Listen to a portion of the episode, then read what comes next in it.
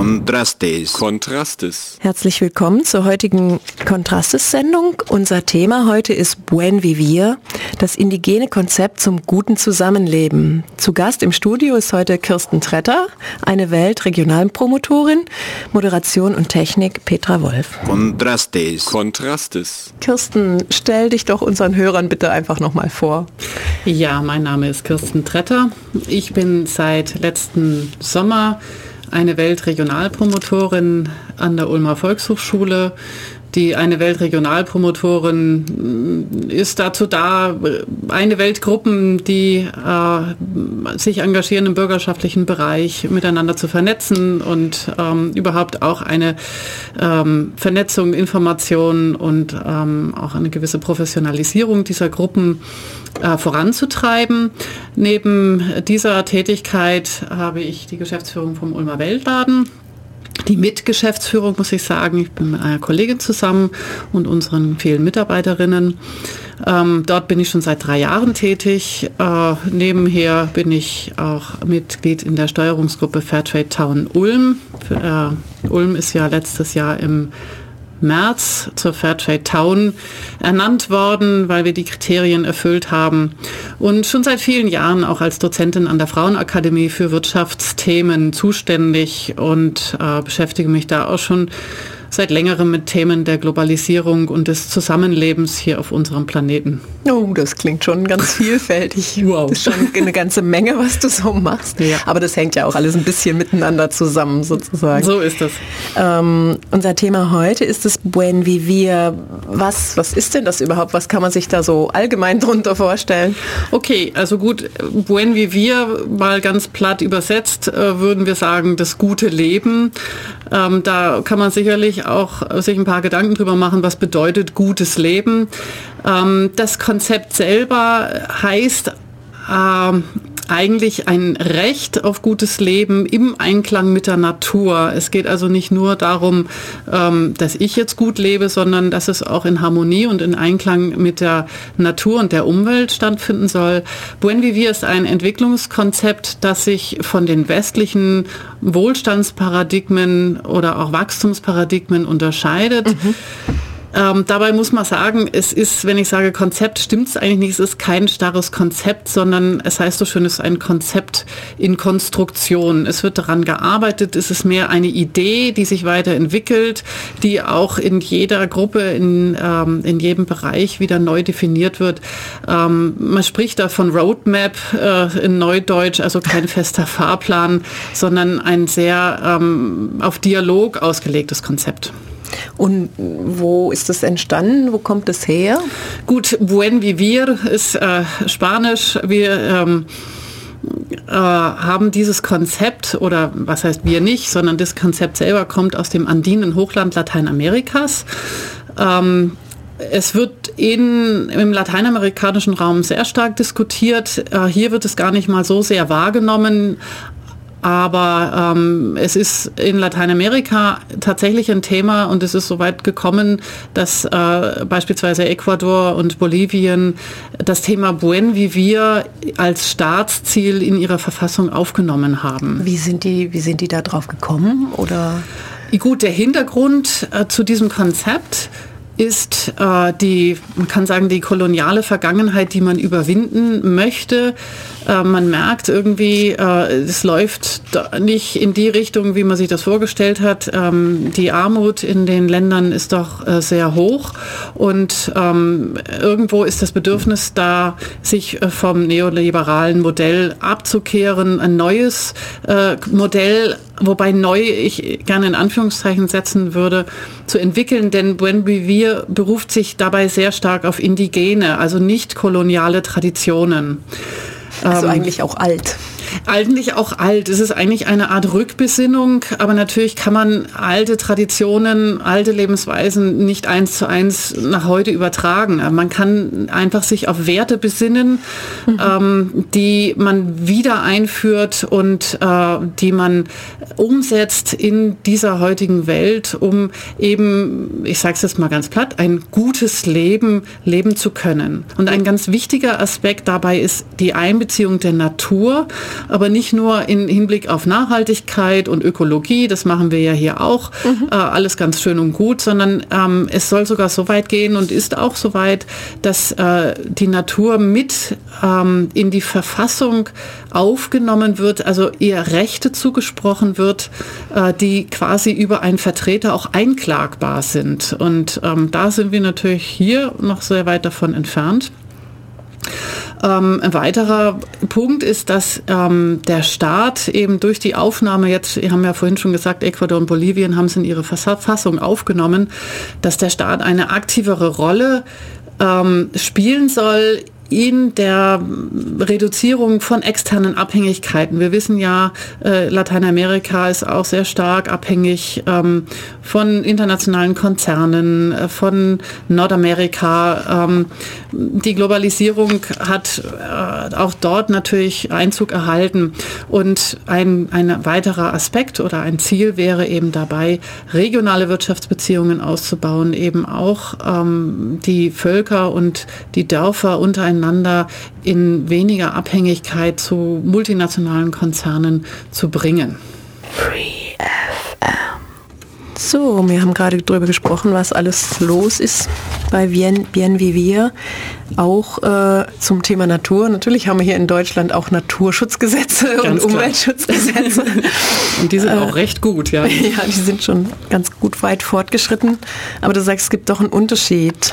Ja, ähm, wir könnten den Unterschied jetzt, um das einfacher zu machen, ähm, dahingehend einfach festlegen, dass wir haben die Recht, die Rechte der Natur nicht in die Verfassung mit aufgenommen. Mhm. Ähm, und ich denke, das ist nochmal so eine ganz große Klammer, die, äh, die die, das noch ein bisschen auf eine höhere Ebene setzt. Aber ganz klar, auch wir haben hier äh, bei uns schon einen sehr hohen Standard, Umweltstandards und auch Natur- äh, und Tierschutzstandards. Wir haben da auch vorher schon drüber gesprochen. Trotzdem ist die Frage, ob man prinzipiell sagen kann, reichen diese Standards und die Gesetze aus, ähm, wenn wir äh, uns unsere Massentierhaltung hier anschauen, die unter diesen Gesetzen und diesen Standards stattfinden und trotzdem eigentlich kaum ein würdiges äh, Leben dieser, dieser Menschen, wollte ich schon sagen, diese Kreaturen oder Tiere ähm, beinhaltet. Denken wir mal nur an die 150.000 Hühner, die man jetzt äh, notschlachten musste, weil dieses Virus aufgetreten ist.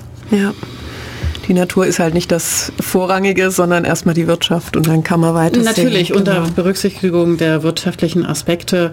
Ähm, aber wie gesagt, das ist auch hier schon, ist natürlich schon viel passiert. Das ist nicht wirklich ähm, jetzt, äh, dass man da den, den Unterschied zu macht. Aber ich denke, wenn man das in der Verfassungs, wenn es als Verfassungsziel, das ist nochmal eine Kategorie höher. Das auch wenn, das wird ja dann auch auf anderer Ebene mitdiskutiert. Mhm. Das stimmt. Jetzt lass uns noch mal wieder ein bisschen zurückgehen mhm. zum Ursprung vom Bien Vivir. Jetzt wollen wir mal gucken, ähm, wie Buen Vivir in Ecuador und Bolivien eigentlich so umgesetzt wird. Mhm. Genau, wir haben ja gesagt, diese zwei Länder haben tatsächlich äh, das Thema Buen Vivir in die Verfassung aufgenommen. Ähm, ich würde mal am Beispiel Ecuadors anfangen. Ecuador hat 35 Prozent äh, der Bevölkerung sind mit indigenen Wurzeln.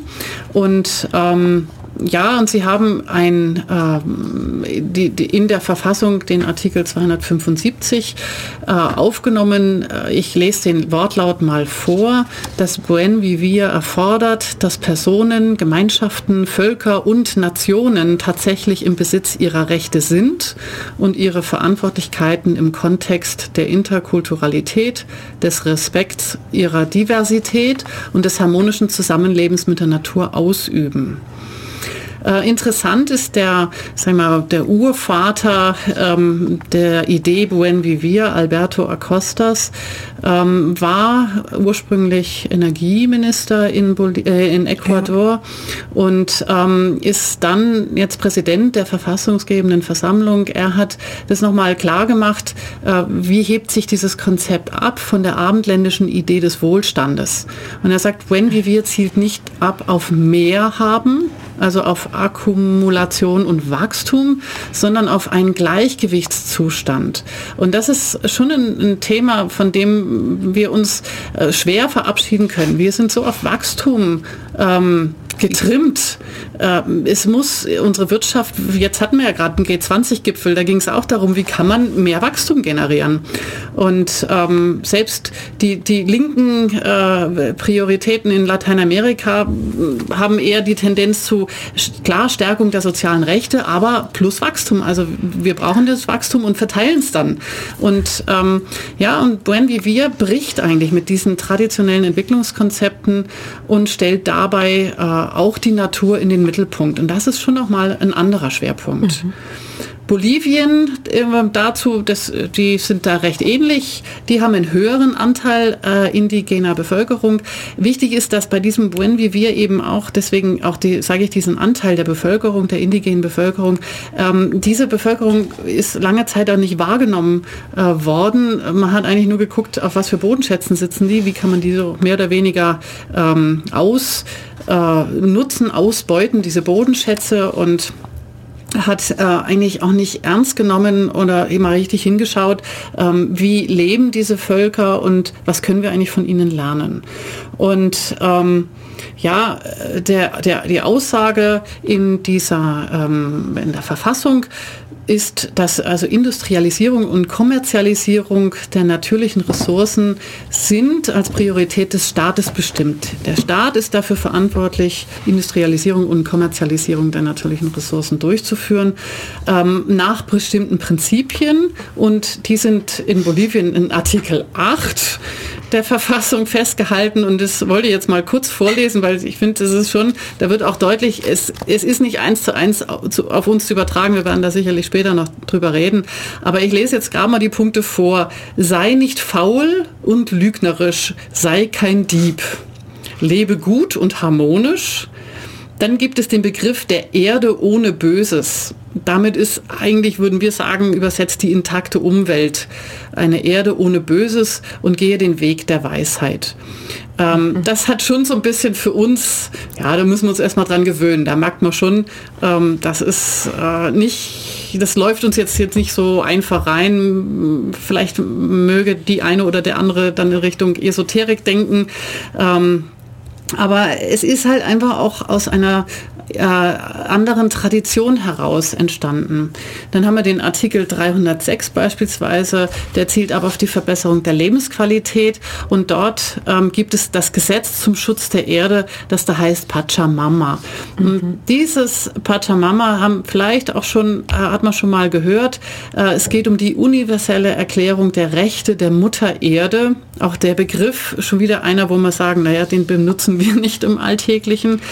Ähm, aber der ist äh, im Jahr 2010 auf dem alternativen Klimagipfel in Cochabamba entstanden, weil ähm, Bolivien sich als einziges Land ähm, beim Klima Weltklimagipfel in Cancun ähm, nicht den, den Abschluss des Gipfels, also das Papier unterzeichnet hat und hat sich da berufen auf dieses ähm, Pachamama, hat gesagt, ähm, die, die Natur, die Rechte der Natur werden dort nicht berücksichtigt, weil mit diesem Kompromiss, der da geschlossen wird, sind die Klimaziele mit der 2% Reduzierung nicht zu erreichen.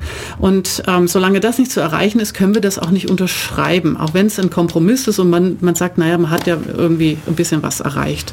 Und ich denke, das ist schon ganz wichtig. Das war jetzt eine sehr schöne Darstellung, wie das alles theoretisch hinterbaut ist. Was gibt es denn für Erfahrungen? Funktioniert das Konzept auch wirklich so hundertprozentig oder? Ja, da sind wir natürlich beim ganz ähm, wichtigen Punkt auch, ähm, denn alles, was ich jetzt gerade gesagt habe, es sind natürlich auch ähm, sehr viele Worte, die in einen Text ähm, integriert sind, ein Verfassungsziel. Äh, das ist noch lange keine Garantie, dass es auch umgesetzt wird. Und ähm, man muss schon sehen, dass auch in der Praxis äh, da auch dieses Konzept nicht immer hundertprozentig funktioniert. Ähm, dazu ja, sind wir einfach in, äh, überhaupt in einem Prozess drin, mit dem Konzept in Konstruktion, wie ich vorhin schon gesagt habe. Ähm, ich möchte aber trotzdem gerne ein Beispiel bringen dass man sich mal vielleicht auch, dass die Hörerinnen und Hörer sich auch was darunter vorstellen können, was ist das jetzt eigentlich greifbar.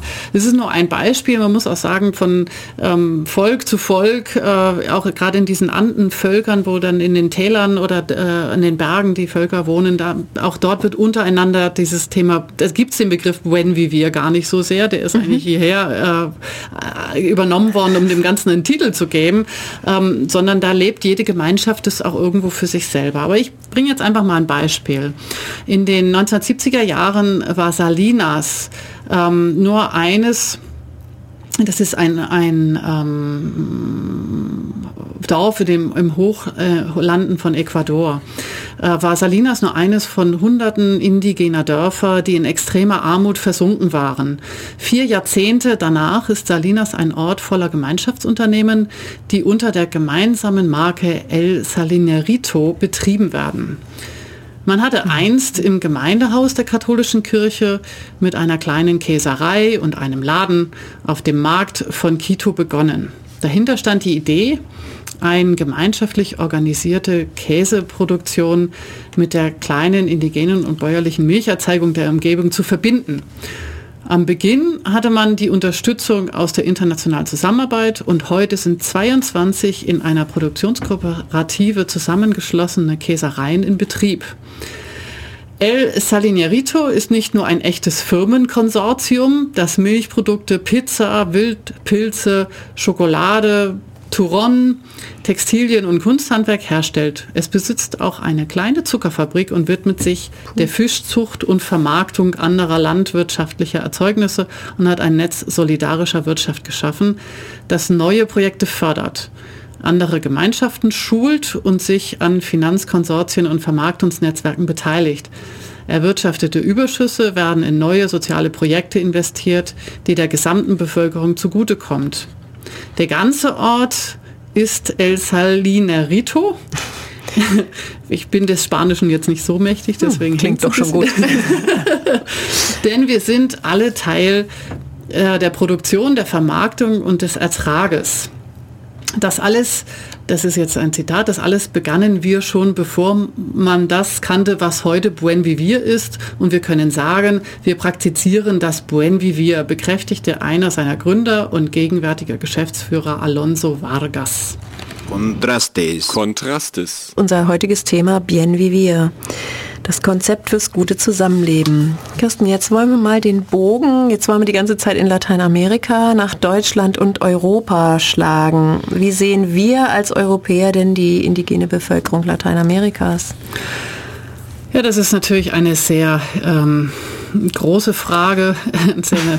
ähm, ich denke, dass unser Bild der indigenen Bevölkerung Lateinamerikas äh, im Allgemeinen ein, wenn ich den Querschnitt unserer Bevölkerung sehe, ein wenig fundiertes. Ähm, wer nicht wirklich in den Ländern gelebt und mit der indigenen Bevölkerung intensiven Kontakt hatte, wird sich wohl kaum ein genaues Bild vom Leben und Denken der Menschen machen können. Ähm, ich selbst habe das auch gemerkt, äh, wie ich mich mit dem Thema Buen Vivir beschäftigt habe. Ähm, wir sehen es an so Begriffen wie ähm, Mutter Erde. Das sind, das sind einfach sehr spezielle Vokabeln.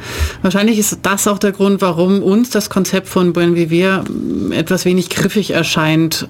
Äh, Buen Vivir bedeutet selbst unter den indigenen Gruppen Lateinamerikas äh, jeweils was anderes aus der Geschichte heraus haben wir, und wenn ich wir sage, meine ich jetzt wir als Kolonialisten, wir, die wir äh, Amerika entdeckt haben, damals die indigene Bevölkerung mit ihren Traditionen als solche gar nicht wirklich wahrgenommen, sondern eher die Möglichkeit der wirtschaftlichen Ausbeutung der Bodenschätze des Landes, auf dem sie wohnen.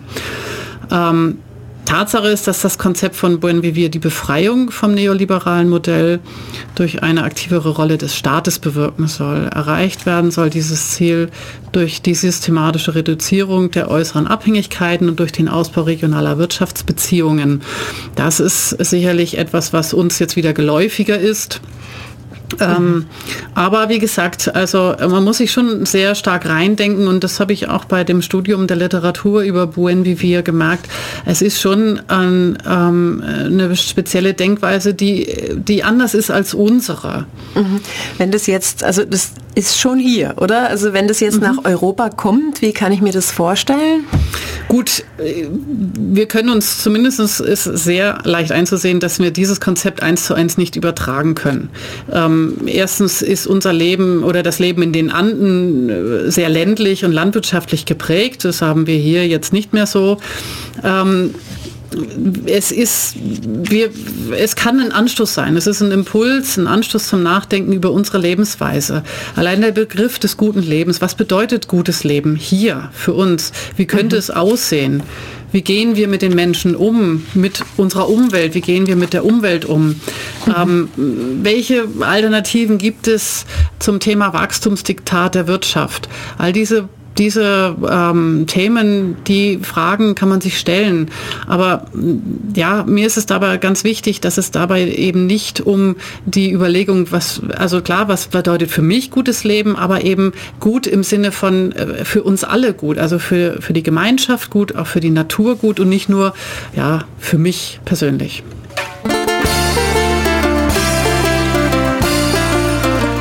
Bien Vivir, Buen Vivir, nicht Bien Vivir, in Europa und Deutschland. Wie kann das jetzt umgesetzt werden? Was denkst du?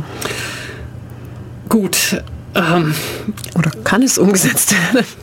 Ja, um, umsetzen kann man eigentlich etwas, was schon da ist. Und ich glaube, ähm, was ganz wichtig ist, dass wir ähm, hier in den Dialog gehen, dass man einfach sich Gedanken drüber macht. Da steht am Anfang einfach die Diskussion ähm, über das Thema gutes Leben. Ähm, wir müssen uns hier nicht vom Kolonialismus befreien. Wir haben hier keine indigenen Minderheiten wie in Lateinamerika, die ähm, von den äh, Besatzern oder von den Einwohnern Einwanderern dann irgendwo unterdrückt worden sind. Ähm, die Diskussion in Lateinamerika kann dabei nur einen Impuls geben. Wir können vieles von dem gar nicht äh, so einsetzen ähm, und umsetzen, äh, wie wir es dort sehen. Aber es kann uns zum Nachdenken über unsere Vorstellung vom guten Leben anregen. Da gibt es schon Ansätze zu beispielsweise einem Bürgerdialog über unser Verständnis von gutem Leben. Und da geht es eben, wie ich vorhin auch schon gesagt habe, die Frage, was bedeutet gutes Leben für mich? Und eben nicht äh, das ist mir ganz wichtig. Es geht dabei nicht um Dolce Vita und äh, so, ich lasse es mir halt gut gehen, möglichst wenig arbeiten und das Leben in vollen Zügen genießen. Also nicht um die individuelle Vorstellung von gutem Leben, sondern es geht vor allem um ein gesundes und harmonisches Miteinander in unserer Gemeinschaft. Ich denke, dass wir gerade in dem Bereich von manch äh, indigenem Volk sehr viel lernen können. Na, unsere Gemeinschaft hier, unsere Gesellschaft hier ist stark von von einem individuellen Wohlstandsbegriff ähm, geprägt. Wir haben doch eine starke äh, Einzelkämpfermentalität entwickelt, das Recht des Stärkeren. Ähm, wer sich durchsetzen kann, der wird auch den Wohlstand erreichen.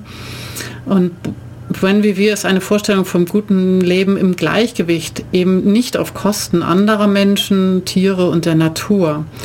Da geht es mehr als um bloße Nachhaltigkeit. Das ist ja ein Begriff, der zurzeit wieder sehr hoch gehandelt wird. Es geht eigentlich noch viel weiter. Ähm, wenn man es ganz genau nimmt, ist es ein wahnsinnig hoher Anspruch, den man hat. Es geht tatsächlich um äh, ein wirklich anderes Modell, ganz anders äh, im Sinne von weg von diesem Wachstum. Und das ist nicht, es geht da eben auch nicht mehr um nachhaltiges Wachstum, um qualita äh, qualitatives Wachstum. Da gibt es ja verschiedene Wachstumsbegriffe, die man diskutieren kann, sondern es geht einfach weg davon, weg von dem, von dem Thema Wachstum hin zu Gleichgewicht. Deswegen habe ich vorhin auch gesagt, das harmonische Gleichgewicht äh, zwischen dem im mhm. Miteinander und aber auch mit Tieren und Natur. Wie, also es geht darum, eine Vision zu entwickeln, in, zu entwickeln in, mit unserem Umgang mit, mit uns natürlich auch, mit uns Mitmenschen, auch mit mir selber. Wie, wie gehe ich mit meinen Ressourcen um? Äh, dann auch mit, dem, äh, mit der Natur, im Einklang mit der Natur. ich habe vorhin schon das Beispiel gebracht, äh, wenn wir unsere Lebensmittelproduktion sehen. Es ist auf der einen Seite haben wir die äh, Herstellung von Fleisch, diese Massentierhaltung. Ähm, ja. Das hat wenig mit Buen Vivir zu tun. Natürlich wollen wir aber auch gut leben und äh, für manchen gehört vielleicht bei, fürs gute Leben ein fettes Stück Steak oder ein gutes Stück Fleisch auf den Tisch. Ähm, das ist, will jetzt hier niemandem seinen Fleischkonsum verderben, aber es ist halt die Frage, ähm, unter welchen Bedingungen ist das hergestellt? Ist es dann tatsächlich gut? Ähm, aber auch die Lebensmittelproduktion, äh, was kriegen wir, wir eigentlich ähm, auf den Tisch serviert? Da muss man gar nicht mal die Fleischproduktion hinmachen. Auch so, äh, die Lebensmittelproduktion ist auch ein, ähm, ein Sektor, der auf Gewinn orientiert ist und wo man sich dann auch schon überlegen muss, ähm, ist das so gut, was wir da qualitativ äh, vorgesetzt bekommen an Produkten, die heute in den Regalen zu finden sind. Ist das auch gutes Leben? Ist einfach viel, viel haben gleich gutes Leben? Ähm, das ist der Unterschied. Es geht eben nicht darum, mehr zu haben, sondern qualitativ ähm, ein gutes Leben zu führen das Konzept Buen Vivir noch schwierig zu fassen, aber es hört sich auch ein bisschen bekannt an. Gibt es denn schon also Beispiele, wo schon Ansätze in die Richtung ja vorhanden sind?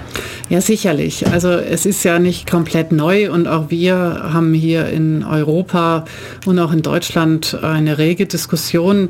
Äh, denk nur an diese Begriffe Postwachstumsökonomie oder Gemeinwohlökonomie. Da steckt ja auch schon äh, gerade in der Postwachstumsökonomie Ökonomie der Begriff äh, nach, nach, dem, dem Wachstum, Wachstum, drin, also raus aus dem äh, Wachstumspostulat. Das sind sicherlich schon Ansätze, die in die Richtung gehen.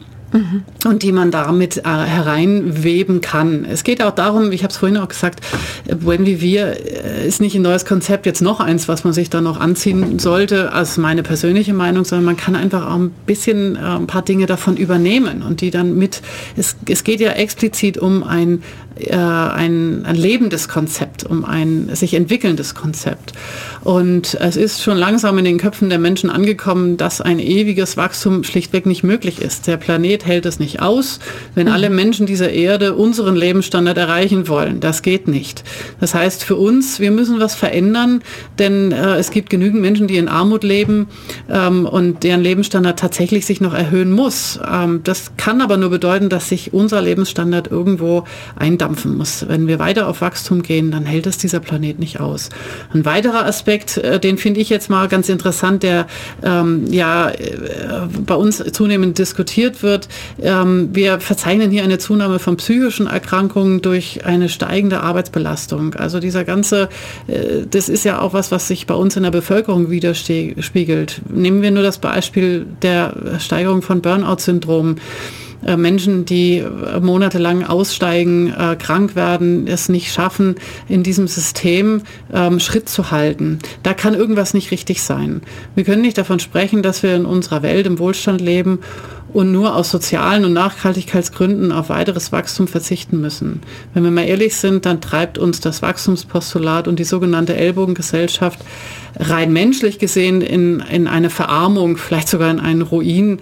Ähm, wir, wir könnten da sicherlich auch einiges äh, von indigenen Völkern äh, lernen, was äh, Gelassenheit, was auch äh, sich mit einfacheren Lebensformen ähm, oder ja, was Lebensform ist vielleicht nicht das richtige Wort, aber äh, Ansprüchen auch an, an mein Leben sich ähm, ja, einzurichten und auch sehr genau ja. sich so zufrieden zu geben.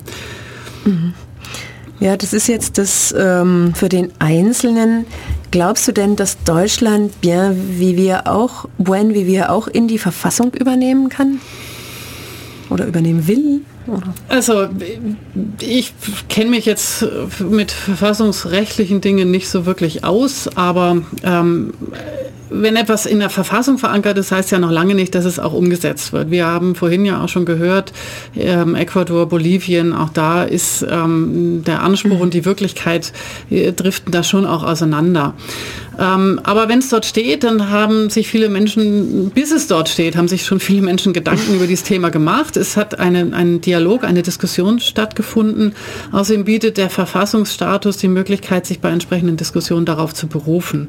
Und von daher würde ich sagen, ja, ich wäre sehr dafür. Man würde diesen Dialog anstoßen und würde ähm, dann auch dieses für uns passende Konzept von Buen Vivir in die Verfassung mit aufnehmen. Das war jetzt das Thema Buen Vivir hier in Kontrastes. Jetzt ist es so, ja, Herr Acosta, sagst du, kommt nach Ulm, oder? Ja, also das habe ich ähm, ist geplant. Äh, wir haben leider noch kein Datum. Wir haben ja vorhin schon gesagt, ähm, Alberto Acostas, der Begründer des Buen Vivir, äh, die Aufnahme äh, in die Verfassung, ähm, tourt mit der Grupo Sal äh, durch die Lande. Voraussichtlich im nächsten Jahr wird er auch nach Ulm kommen, mhm. aber es steht leider noch kein Termin fest. Ähm, den werden wir dann sicherlich auch über diesen Kanal gerne bekannt geben. Ähm, worauf ich aber gerne hinweisen möchte für alle die Hörerinnen und Hörer, die sagen, naja, also das Thema interessiert mich jetzt mal schon, da möchte ich ein bisschen mehr drüber erfahren. Diesen Donnerstag um 17 Uhr findet in der Ulmer Volkshochschule ähm, das philosophische Café zum Thema Buen Vivir statt. Und äh, da werden Lothar Heusohn, äh, Dagmar Eger-Offel und ich ähm, den Input geben und den Impuls dazu geben und laden alle Interessierten dazu ein, mitzudiskutieren und in das Thema dann auch einzusteigen. Mhm. Wo kann man sich denn noch weiter schlau machen oder informieren, wenn man noch mehr erfahren möchte, wenn man jetzt keine Zeit hat, zum philosophischen ah. Café zu kommen? Ja, es gibt ähm, da eine Möglichkeit. Ich habe eine Broschüre über das Thema When wie wir. Äh, die gibt es von der Infostelle Peru. Äh, die Internetseite wäre www.infostelle-peru.de. Es gibt auch eine sehr gute äh, Zusammenfassung ähm, und ein, eine Ausführung von der Heinrich-Böll-Stiftung, die unter www.boell, also böll.de ähm, zu finden ist. Das ist der Band 17, der beschäftigt sich ausschließlich mit dem Thema Buen Vivir. Wer mich kontaktieren möchte, kann das auch gerne tun. Mich kann man an der Ulmer Volkshochschule per E-Mail erreichen unter tretter.vh-ulm.de. Super. Dann danke ich dir ganz herzlich, Kirsten, für die tollen Ausführungen. Ich danke, Auch wenn es ein bisschen ein schwieriges Thema ist, haben wir jetzt doch ganz viele Impulse gekriegt, auch nochmal über unser Leben nachzudenken ja. und was man hier vielleicht auch noch anders machen könnte mhm. insgesamt. Genau, das wäre ja schon mal ein kleiner Schritt. Danke. Genau. Ja. Vielen Dank. Bitte, bitte. Gerne. Und dann hören wir Kontrastes wieder in zwei Wochen. Kontrastes. Kontrastes.